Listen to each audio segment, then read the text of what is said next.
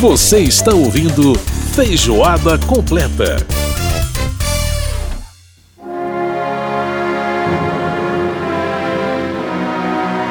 Estamos de volta com Feijoada Completa desta semana.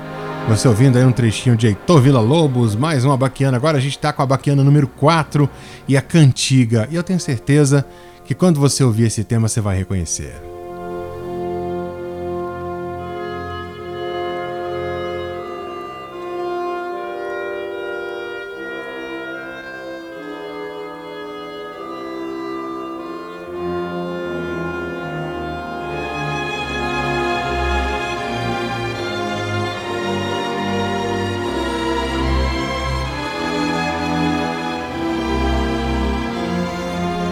Não tem como não reconhecer, né? Muito lindo, muito lindo. A cantiga, esse é o movimento número 3 da Baquiana número 4. É, exatamente.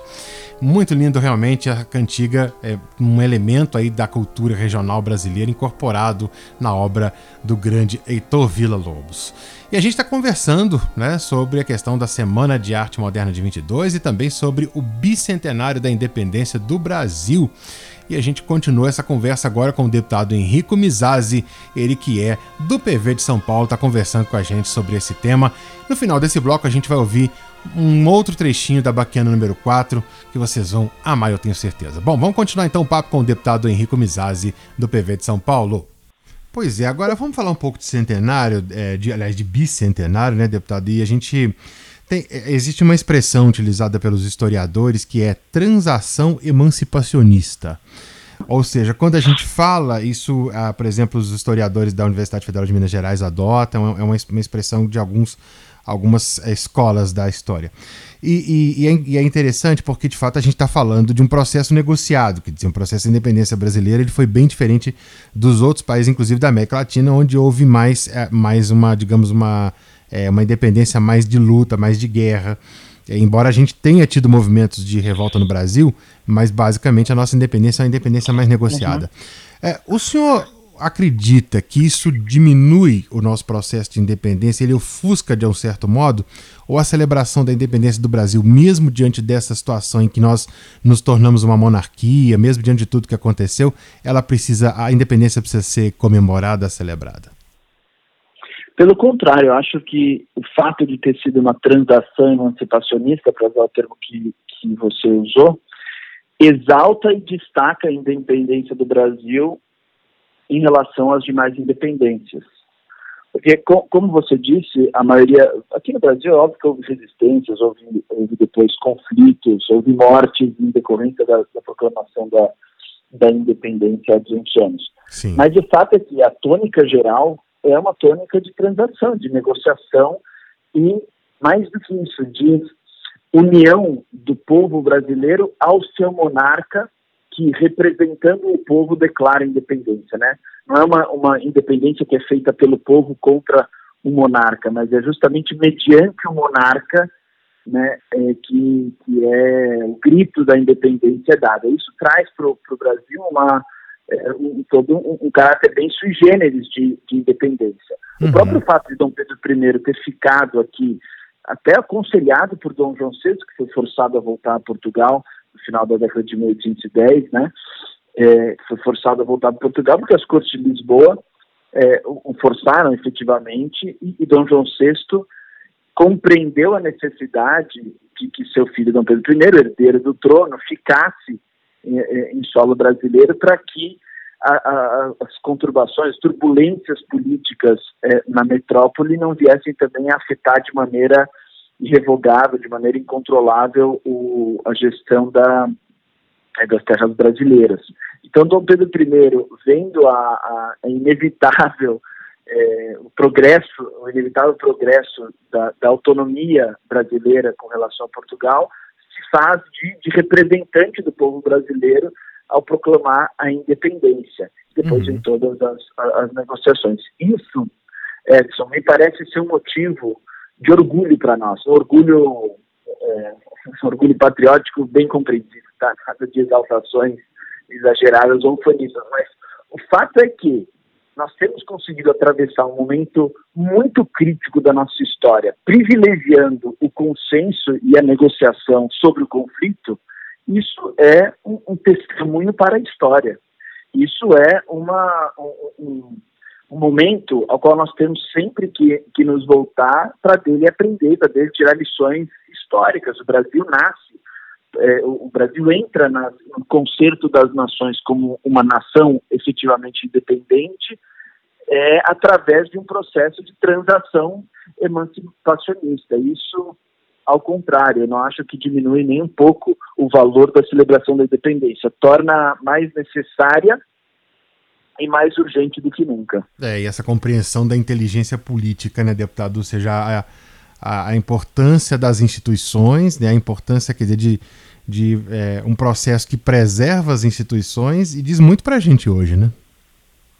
Exato. E, e, e, veja, o próprio fato que nós temos mantido a unidade territorial sim, sim. Tá, do Brasil como uma nação continental se deve muito ao fato de que a, a independência brasileira ocorreu como ocorreu.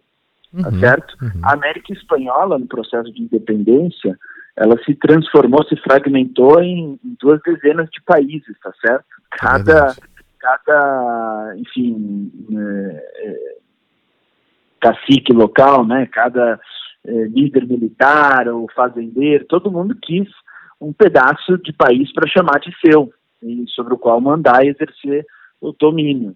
Né? O, o Brasil conseguiu manter esse, esse território continental, né? 8, tantos milhões de quilômetros quadrados, fruto de uma negociação política, de uma independência feita, claro, sem esquecer de que houve conflitos, tá? houve resistências pontuais, mas que, no geral, a tônica do processo de independência é uma tônica de negociação que só foi possível, claro que a gente não pode é, raciocinar no si o que teria acontecido, mas o fato de haver um príncipe, um monarca, facilitou a manutenção da unidade nacional, uhum, certo? Uhum. Então, a, às vezes muitas pessoas podem ter a tendência de menosprezar é, com, com um preconceito meio anacrônico o fato do Brasil ter se tornado independente é, e, e, e sob a forma monárquica, longe disso ser uma, uma mancha na nossa história, é exatamente aquilo que proporcionou o Brasil ser uma das maiores nações do mundo em termos de extensão territorial e uma das dos grandes exemplos do mundo em termos de unidade eh, eh, interna, né? Você vê, no Brasil não existem tantos conflitos regionais como aqueles que dilaceram o, o resto do mundo, né? Uhum. Então, aqui te, tem uma engenharia política de unidade que deita raízes no processo de independência com certeza. E a nossa bela unidade linguística, né, deputado? Agora que, que nossa língua portuguesa tão, tão maravilhosa. Bom, deputado, para a gente fechar, eu queria que o senhor falasse um pouco sobre as perspectivas aí das celebrações do bicentenário da independência e até envolvendo a semana de 22, se há é, algo nesse sentido, em relação à Câmara e à comissão né, que está aí é, trabalhando nessas celebrações. O que, que nós podemos, o que, que o nosso é, povo brasileiro pode esperar do seu parlamento aí para as celebrações desse bicentenário tão importante? Em primeiro lugar, antes de falar de coisas mais concretas, eu acredito que a gente chegou em 2022 ainda com uma, com uma tarefa de 1922, né? É, e que é uma tarefa que vai acompanhar a nossa história como país para sempre, não é uma tarefa que pode ser data concluída. Mas é justamente, acho que nós temos que nos debruçar sobre aquele espírito é, do modernismo, sem nenhum tipo de, de, sem ser arcaico, né, sem ser fingido, né, mas beber naquele espírito de busca por, por uma identidade, por um projeto de Brasil para o mundo, né? O que, que o Brasil tem a dar ao mundo, né? O que significa ser brasileiro no século XXI. Uhum. Tá? É, isso, eu acho que a Câmara e a Comissão do Bicentenário, da qual tenho a alegria e a honra de ser, de ser coordenador, é, essa, essa busca, né, essa, revolver essa questão e refletir sobre ela, é uma, é uma tarefa que nós temos que fazer é, no bicentenário da independência. Nós precisamos recuperar essa ousadia de ter esperança para o Brasil, né? de que nós temos um país único e que precisa de um projeto digno da sua grandeza. Uhum. Acho que é o momento de, de, de, de, celebrar a história do Brasil, de celebrar os 200 anos de vida independente, sempre com olhar é, no futuro o, e, no que nós queremos para o Brasil. Né? A gente precisa vencer um pouco a, a timidez que nos deixa presos eternamente aos conflitos do presente, né? criticando e desprezando o nosso próprio país. E nós precisamos, pelo contrário, ampliar nosso horizonte rumo àquilo que nós queremos ser nos próximos 200 anos. Então esse é o espírito um pouco que um pouco não, esse é o espírito que nós queremos conferir à, atividade do Parlamento da Comissão do Bicentenário nesse ano. E para isso nós temos preparado algumas é, algumas comemorações dentro do nosso âmbito né, próprio do Congresso Nacional, da Câmara dos Deputados em particular. E isso passa pela publicação de pelo menos mais três livros ao longo desse ano, uhum. um sobre o papel da imprensa no, no, processo da independência, a figura de Hipólito José da Costa, o Correio Brasiliense, para refletir sobre o papel da imprensa nas grandes mudanças políticas eh, do Brasil. Sim. Depois, um livro sobre Dom Pedro I, sobre a figura de Dom Pedro I, sobre a sua biografia. Todos esses livros eu digo de divulgação popular, histórica, uhum. não são livros acadêmicos, mas livros bem embasados para dar a conhecer, para aprofundar o conhecimento do povo com relação às figuras e os momentos marcantes da independência. E um terceiro livro sobre o processo da independência em si. Nós vamos fazer seminários lá para o meio do ano, junho, provavelmente, um seminário grande, reunindo historiadores, é, para fazer a reflexão sobre os 200 anos da independência. Nós estamos fazendo exposições para deixar na Câmara dos Deputados também expostas ao longo de meses para comemorar o bicentenário.